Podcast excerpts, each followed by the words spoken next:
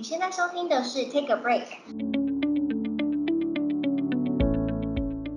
我们第一集的节目是以跨领域为主题，邀请一系列跨出舒适圈，从生活情境寻找科技解方的创业伙伴进行访谈对话。那么 Take a Break 是由工研院前院长史新泰院长发起的遇见科技桃花源计划团队监制执行。感谢工研院院友会及清华大学给予热烈支持与指导。那我们今天呢，非常荣幸邀请到了呃原配农方的创办者许佑仁学长。那也请佑仁学长跟我们自我介绍一下。嗯，大家好，我是原配农坊的佑仁。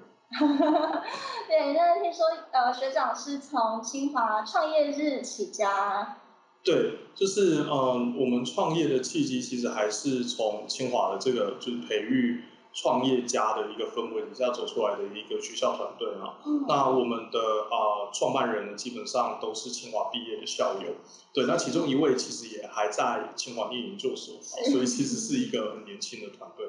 是是是，那那个学长创办的原配农房啊，其实我们就是我之前听学长的一些演讲，那其实就是呃以整合型的科技服务，想要去解决呃台湾的永续农业的一个状况，那其实也是跟联合国所提出来的 SDGs 里面的一些理念是非常契合的。那所以就是呃刚刚学长稍微聊到一下，就是说你们的创业的初衷跟契机，那除了说哎是因为参赛。还是说学长还有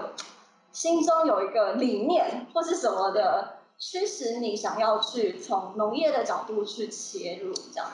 呃，原片农法它其实是一个呃蛮特别的一间公司哈。那第一个是我们在社会上面识别我们是一间社会企业。那比较精准一点讲，我们这样子的公司有一个名称叫做公益公司，叫 Benefit Corporation。那我们会发现说，其实，在永续的这条路上呢，我们时常会啊做一些责任的归属，比如说啊这个东西就是制造商的问题，那有时候会觉得说，哎这个就是消费者的问题，但实际上呢，它是两个共同都有相应的责任，也就是说在完成消费的旅程过程当中，难免会有一些啊对于制造商上面没有善尽他在制造东西的责任也好，那或者消费者在应用它之后，哎他没有珍惜资源，然后让他去对的地方。那这个地方就会发现，就你要如何在消费者跟制造端之间建立起一个沟通的桥梁。那其实这个是迈入永续最重要的一件事情。所以你会发现说，现在有非常多的创业在谈的，已经不是说哦，我可以独霸这个市场，或者是说我有一个很有那个东西，因为我是啊模范生好宝宝，所以你应该都来支持我，哦，都不是。好，那所以我们在。整个创业历程呢，发现说，其实现在在谈的共好这件事情，其实是要让大家知道说，connection 要怎么做。然后呢，它其实是开始思考，不是从产品端，也不见得是消费端要的品相，而是从服务的架构去切入，让永续这件事情可以落实在这个中间的过程。那我们会觉得说。啊，在这个所谓的社会企业要迈入在在做永续议题这件事情上面，其实是应该有一个很清楚的 social mission，就是让呃我们今天在消费的过程当中，可以把这个产品原本在 traditional 的消费方式产生的外部性，用新的消费方式，能够把原本被外部化的成本被内部化。那这个就是我们在讲说，哎，你成本外部，这个外部有一个经济学学过，就外部性的问题会造成，就是 total welfare 会降低的问题，就必须要透过什么？第一个当然价格补正了，第二个是你必须要透过一些科技的方法能够去解决它，那它才有办法让这个我们所折损的这些 social welfare 可以回来嘛？哈，对，那这个是我们都学过经济学原理上面的概念。那所以其实我们站在这个角度回来看石农的议题。然后去看循环经济，那我们循环经济其实概念很简单，就是源头减废，然后物尽其用。那这边需要有一个方法来处理。那原片农法当初关心的议题，其实呢，我就跟很多的科技出身的团队是一样，就是说，哎，我们是科技背景，旁边都是园区嘛，哈。那那所以说，你没有做一点科技的事情怎么行呢？那一点不 fancy，对不对？好，那但是我们会想到说，哎，如果是从最夯的 IOT。好，无人机，好这些应用来看农业这个领域的话呢，因为我们发现一件事情哈，就是说我们看得懂，呃，天气发生什么事情，可是我们却不知道要用什么方法来救这些作物，或者是预防它不要生病哈。那那所以呢，我们就面临一个很强的两难，就是说，呃，用药或者是不用药，对，这是个大问题啊。对，那所以要怎么用也是一个对，要用怎么用也是一个问题。所以我们发现说，事实上这个市场要拿到安全的蔬果，到减少对环境破坏这件事情，其实是需要有一个整合型的服务，然后把这些产品定义清楚，然后必须要让这个过程当中可以有科技的介入。所以云运动网就开始用这样说的技术整合性的顾问的服务的方式去切入市场，从比如说我们知道农业废弃物要怎么处理。那我们就跟宇阳能源合作，就做早期发电案的示范场。那我们也从这个食物源头减废的地方，然后去想办法让食物在它最佳的状态里面呢，在最棒的风味状况变成加工品。所以你会发现，我们跟一九八二法式冰淇淋合作，然后我们跟黄城酱油也合作，然后呢去产出很好的产品，然后呢让消费者在源头在它最佳风味状况所加工出来的最好的产品就出去了。那我们并不需要等到，比如说。我们去介入稻米生产，就米卖不出去的时候，它就只能折损它的新生度，对，那就是源头减费概念。那这串起来之后，我们就就会发现说，其实，在呃一个顾好壤土这件事情，其实是有利于哈，就是作物成长过程当中的啊比较有抵抗环境啊或抵抗病害的能力。那所以其实从堆肥的应用到我们早期发电完的水体里面，就比如说有一种。微生物叫沼泽红甲单胞菌，那这个东西它就可以被应用在于农耕的过程，然后呢，让这个农耕过程当中植物的生长能够有一个很好的促进的一个方式，用微生物的方法来处理，而不是用所谓啊不见得要用喷药的方法。当然，就是有必要，农夫为了他的这个生计的话，那他要用药如何节制用药，那这也是我们会介入的课题哈。所以大致上，我们就开始从这个角度把技术面的。把观念面的，把系统观的，整个就带进了这个农业，希望我们可以对永续这个议题可以再有多一点的着力这样子。是，那真的是非常的，我觉得他真的是听起来好像理论很棒，可是其实有另外一套技术跟那个方式，他有办法打进去农民的心里，因为我觉得这个部分要让。一般人要去改变既有的行为模式跟习惯，就已经非常的困难。我们自己个人啦，对，那要让农民愿意去接受这样子的一个整合性的过程中，那不知道说，呃，可能从一开始学生团队到目前人配农方，其实是从二零一六年正式开始成立嘛，对，到现在二零二零年，那不知道说学长这个部分这个过程中有没有遇到一些？或者困难啊，或者是障碍这样。那其实创业这件事情啊，哈，就是呃呃，我们有一位清华的学长，老学长哈，就是很有名的一南投一心酒庄的这个庄主哈，叫吴家茂学长。他曾经跟我们讲说哈，那时候我们那时候学长创业，你觉得最重要的是什么？他说就是。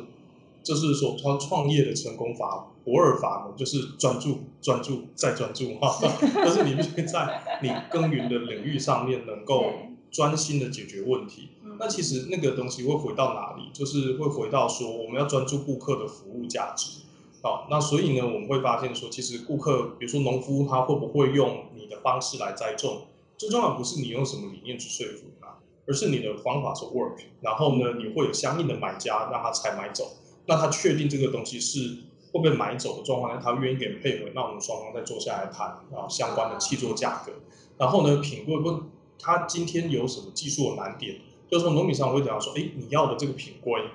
我在你的产能要求底下，我可能做不到。对，那做不到的原因是什么？那我们就是会陪伴农民，知道说，哎，你的生产方法是什么？然后呢，你今天在在这种过程当中哪里有问题，而导致说你的产能折损？那像这一类的东西，都必须要跟农民坐下来好好的了解，然后用陪伴式的方式呢，让他了解说，哦，原来是可以这样做。那他也想一想说，哎，你今天出海口，有人都买走了，那那我是不是就用这套方法来试看看？哦，是这样子的一个过程去取得农民的信任。那像我们今年很特别的，就是有癌症术后餐的专用米的一个销售。那这去做业者也是希望能够透过清楚的。溯源去清楚的交代他用什么样子的东西去照顾这一群有健康特殊需要的客人。对，那所以对于他们来讲，透明跟溯源不是讲讲，而是你必须要建立在一个很强的信任基础上面。然后加上呢，就是我们也是啊，就是玩农产品多嘛，送给客户吃，吃的时候他就超喜欢啊，就是说，哎，你昨天送来米，我回家就煮了一锅粥啊，然后晚上我就全部吃光了这样子。然后说，我从来没有想过我可以在晚上吃掉一锅粥这样子。我说，哇，下一跳，一锅粥还蛮多的嘛。对，那他们就知道哦，原来农产品从它采收到中间的严格处理，它的新鲜风味是那么的棒。哦，所以我们就知道，他就知道说，原来这个产品是透过照顾环境、照顾农民，然后呢，照顾整个产品的一个过程当中，这些细节可以呈现一个哦，他会自己都觉得惊艳。那个价值就会透过米呈现出来了。对，所以它就变成米，就是我们就沟通环境的一个共面的。一个东西，那这时候呢，哎，客户就买单了。这是很实在的，很实在的，就是跟学长本人散发出来的，就是风格，就是很实际，就是呃，没有在冷销为这样子，然后就是这个非常的 down to earth 这样。对，那一定要的。那那像比如大家会看到我们跟一九八二一起联名去参加国际的比赛。那这个品牌连续三年拿到无添加的大赏哦，那摘下的星星数量以冰淇淋品相应该是世界上最多的。哇！那这里面每一个都有我们种植的米，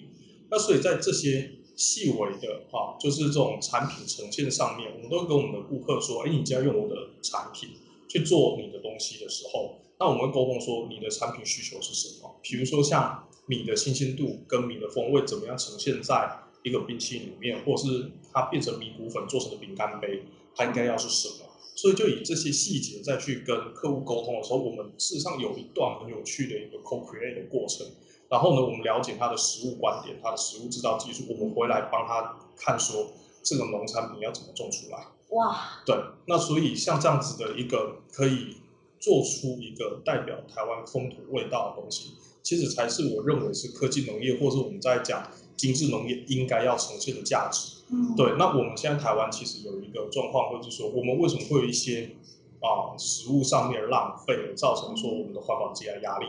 那食物被浪费这件事情，其实对于我们这种。勤俭克难的乡下人来讲，是什么不太被允许的事情？那妈妈小时候都说你饭一定要吃完啊。对。对，那甚至于他说：“哎，你不要煮那么多，刚好就好。”就是要想办法把一个食材从头到尾想办法把它利用完毕，才是符合台湾人的那种性格嘛。性格跟精神都不要浪费掉，最后面都要用完。是，那我们就是再多一点日本的料理的精神，就精髓，就是一条鱼可以分切成好几个部位，然后每个精细的吃哈。那会吃叫新满就是哦，对，对对，然后就很 enjoy 的在这个生命历程里面。那像这样子的东西，就必须要在在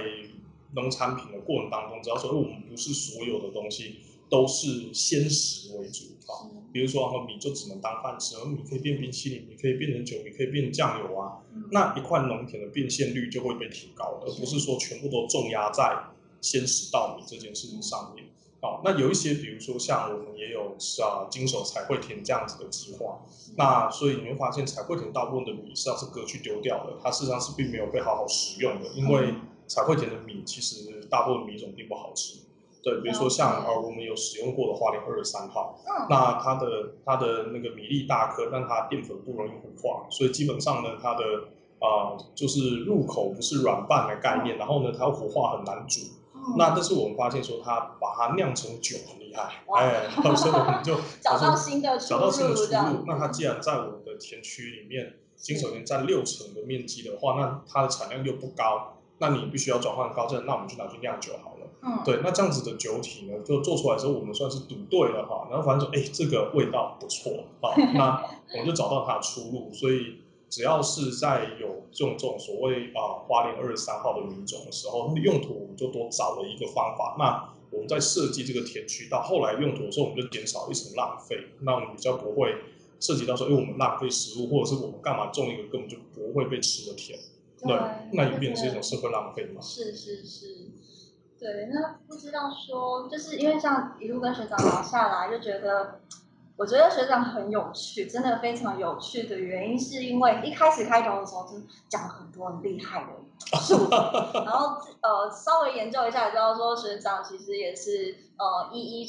环境工程相关出来的博士吗。呃，我的 background 比较特别，就是我大学是念 physics，是念物理的，是，然后我 master 的 degree 也是念物理的研究所，但是我的题材的研究路线是做 biophysics。哦对，然后呢，到 biophysics 之后呢，哎，真的要念博班了。那时候想想，在国内念可能快一点哦，所以东东看西看之后呢，就选择到清大奈维所。那理由是因为清大奈维所有一块很有趣的领域，就是做 biosensing。然后了呢，对，我们就是把所有的半导体科学技术用在生物科技上，说，哎，这个可以哦，哎，对这仿佛量身定打造是命中注定的概念，对。然后在申请上面上申请的时候就哎就被录取了哈，那所以就在清大展开我的人生这样子。那所以其实我们的 background 其实是有了解科技业在半导体跟硬体的 fabrication 跟它的东西，因为毕竟念那在台湾念 physics 一定是光电丝有关系，嗯，对。然后我的大学也有修过呃所谓的纳米跨领域跨领域的这种那时候就已经开对始跨领域理了，理理学院跟工学院合开的对纳米学程，所以这半导体的制程对我来讲是不陌生的东西对哈。再到它的那个科技的演进，然后走到我开始转入跟 biotech 有关，再看到说，哎，这个两个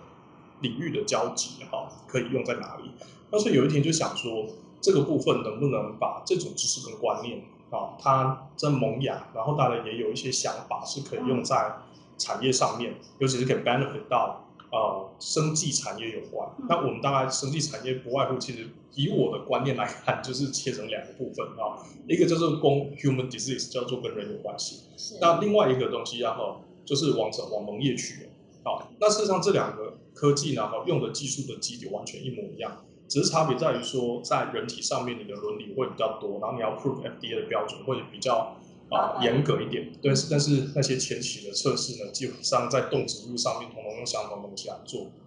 那它应该是一个最巨量的应用市场。嗯那在这个部分要怎么样去关怀到这个市场，其实很重要，因为它的特殊性是 human disease，可能我们我们知道说生物科技就是服务什么生老病死是，right？但是呢，哈，事实上它只就是说你一生会用到，就是啊，你你生老病死才会有医药需求，往往或者是中间运气不好，很多躺了几次医院哈。那除此之外，你的 entire life 事实上接触的东西，这些不是啊、明确的，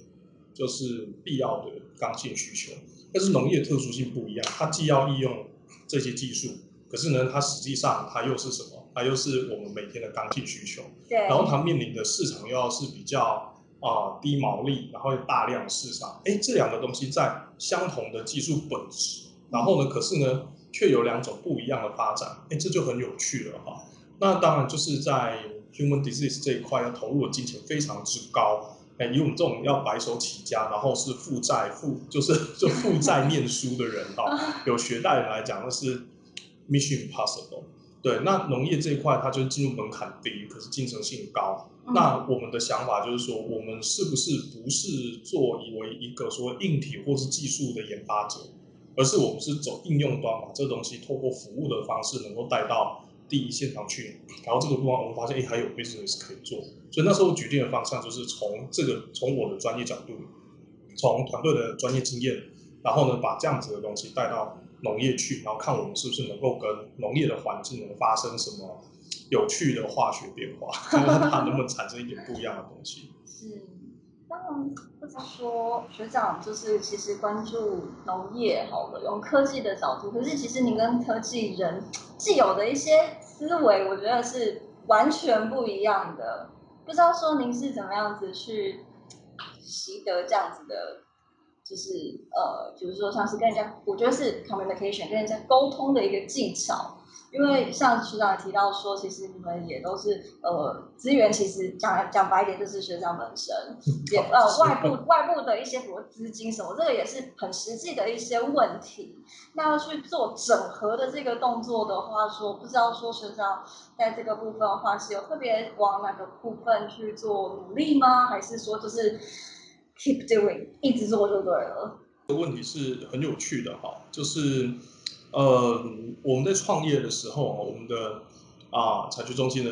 执行长，就是徐慧兰啊，艾丽啊，徐执行长。那他觉得说，因为他前一份工作在光宝来来清大，然后我们是在他进来清华时候带的学生团队。了解。好，然后呢，他说，他说有人，我们清华哦，不可以关起来自己当贵族，要走出学校，因为他也是我们清华的校友嘛，啊，然后所以呢，就是哦，是老前辈、大学姐、老师，哈，他 说这个是很震撼的一句话，哈，所以他，所以那时候我们就知道说一件事情，哈，就是说。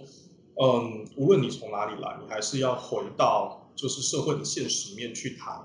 大家真正在乎的是，如果呃我们清华是第一个拥有福科所这样子服务科学的系所啊，那服务顾客这件事情就要回到顾客的 mindset 上面去想，那这件事情就会决定了你用什么样的语言，用什么样的方法去跟他们沟通。对，因为其实我们常常讲做产品开发，不要 over technology。但是实际上，我们在沟通的时候也不能够去过速灌输太过多的 knowledge base 的东西哈。对。所以其实我们要去分析是顾客能够接受的、接受的语言跟方式是什么，然后让他们觉得，哎，因为我对于这件事情有感，所以我跟着投入哈。所以事实上呢，有不少我们现在的客户是因为我们对环境的公益形象是强的，所以因为价值理念相合，可是他没有那种可以突破的。一些技术的合作，那所以呢，他想说这件事应该要更好的时候来找我们，所以我们这创业第二年开始，事实上很多顾客是主动主动来找我们，不管是讲习也好，或是跟参与我们实质生产，其实都是用这样子的方式跟我们进行合作。然后在过去的啊，今年我们应该第四年了，然后在四年当中呢，我们每年营业有一点五倍到一点八的成长，这对新创来讲算是还。呃，以我们这领域来讲算快的，对。那其实新创应该说我们还不及格，因为新创应该要三倍哈才叫好的新创。哦，这就是很重。对对对，但是但是新创就叫三倍，但是我们只有一点五、一点八，是有点丢脸的哈。但是还可以活。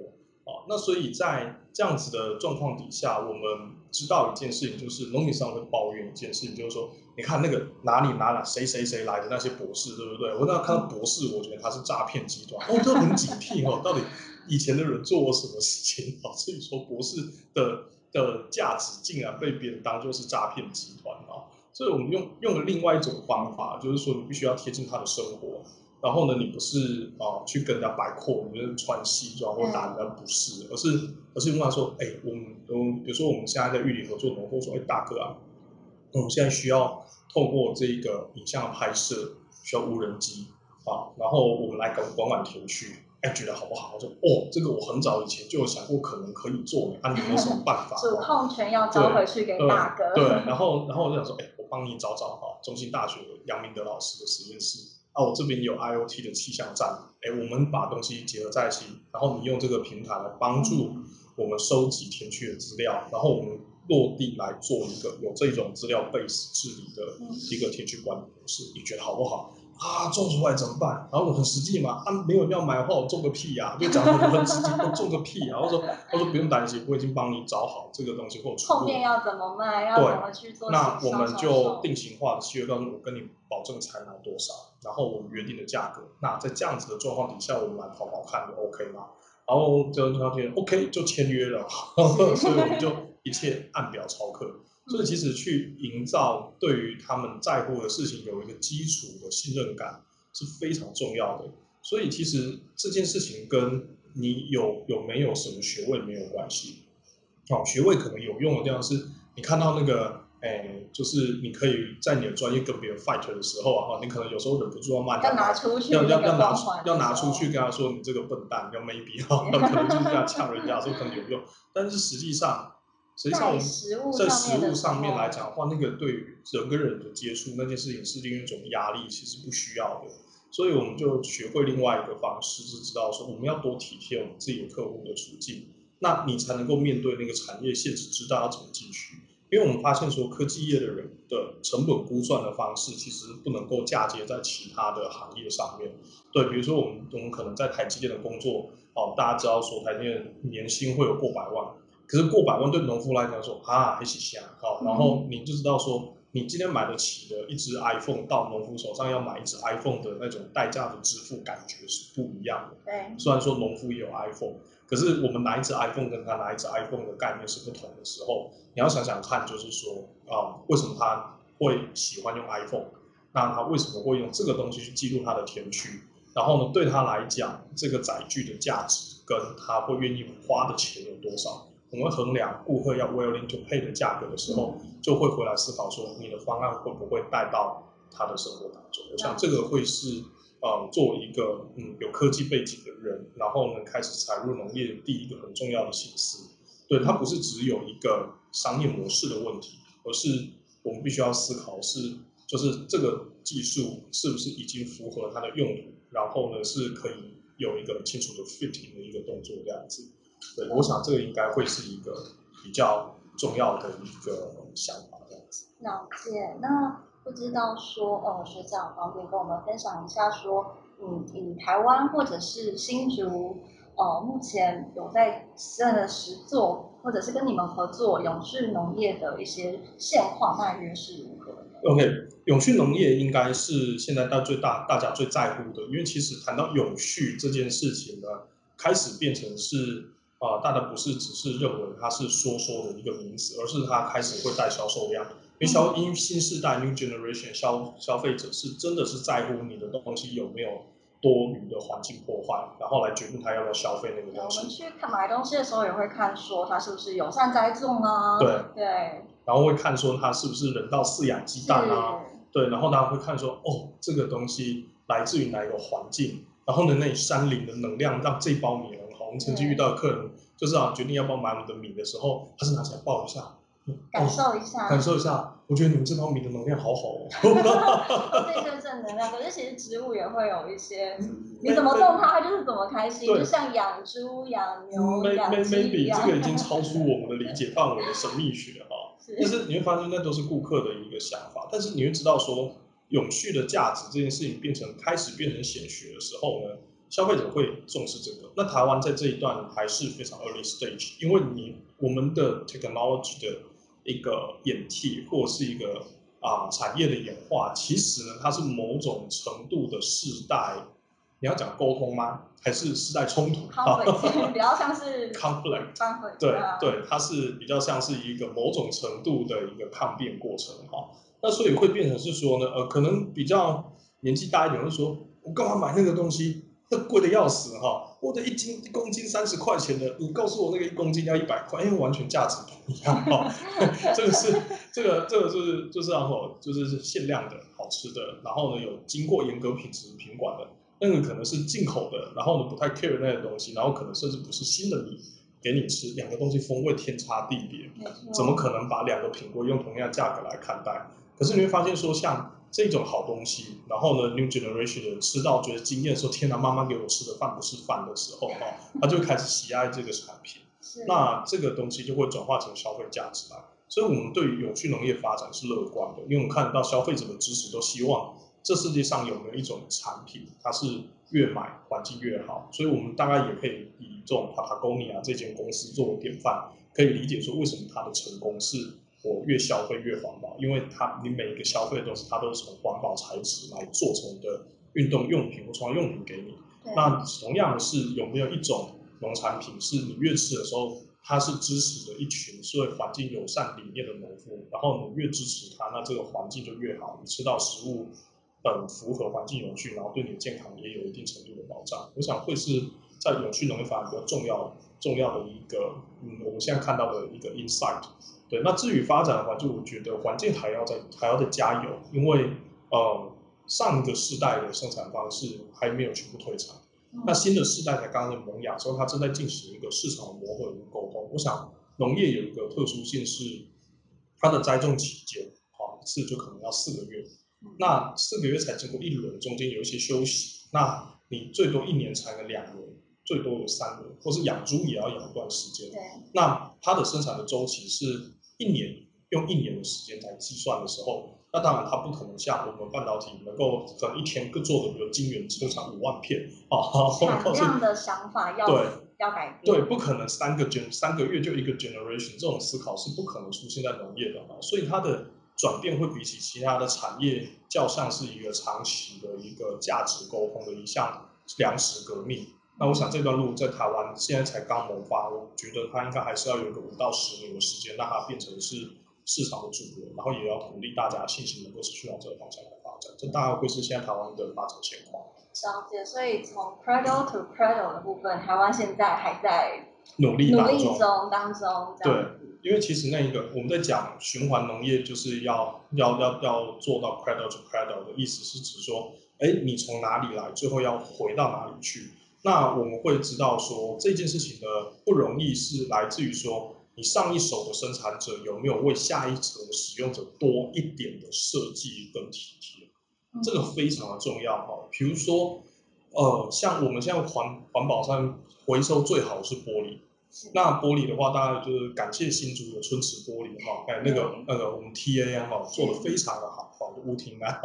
哎，那他做的非常好，是因为他们春池玻璃就是对玻璃的回收不留余力，然后呢有很好的社群的设备，可以把不同颜色玻璃都分开来，因为它代表是不同的矿物添加跟矿物特质，然后可以再再制成，就是哎每一次做出来的玻璃的 quality 都是那么的好。那这件事情其实就是当它。作为这个连接点的时候，他们有一个非常贴心的服务，就是他把所有的玻璃的色选都已经做得非常好，然后呢，能够确保在后面要做玻璃制品的厂商在利用的时候能够达到高品质的东西。那所以当然你可以想象说，你收回来的东西是完全可行可用的时候，它就会被利用嘛。那同样是回到农业上面来的时候呢，我们要考虑到是消费者拿到的东西会不会安心使用，甚至于说你今天的。啊，运用过程当中不会有其他浪费或是有折损的时候，是不是我们就用这种观点来看？那是那对于需要堆肥的这些这些用户来讲，压力是不是比较低哈？所以其实你会发现说，我们的消费市场牵动了生产的观念，而生产的结果也会影响到消费者的一些生活。比如说，我们都很习惯吃猪肉，可是我们不知道说猪的啊。屎尿非常的可怕啊，所以就变成是说，你既要吃猪肉，又不要屎尿河？那你要怎么办？那你不要屎尿成河的状况，你就不需要要鼓励我们这样公共才可以去啊，比如说像我们跟渔阳人合作的这个沼气发电，然后去帮助什么？去帮助我们啊，猪农的这个废水可以经过被处理之后呢，它可以做到零排放。那实际上它对于我们所谓的生活的部分，其实上是可以降低我们的环境上面的冲击。所以我想，这摇篮到摇篮必须要秉持在这样子一个基本的精神去做，它才有办法让每个产业在不同段的利用者都可以适得其所，拿到他们需要的东西。那这是最重要的。好，那我们今天呢，真的非常谢谢呃许佑仁学长这么就是呃 down to earth，然后。去跟大家去做一个分享。其实我觉得，就像呃我们人类学家一样哦，就是拥有像老鹰般的眼睛，然后呢蚯蚓般的执行力，在地上这样子钻，那就是呃跟大家分享人配农方一路走来的一个过程。那如果你喜欢我们的节目，你可以在 iPhone 内建的 Podcast、Spotify 或者是 YouTube 频道搜寻 Take a Break，T E C H A。B R E A K，并且订阅我们的节目，也可以加入玉线科技桃花源的 Facebook 粉丝团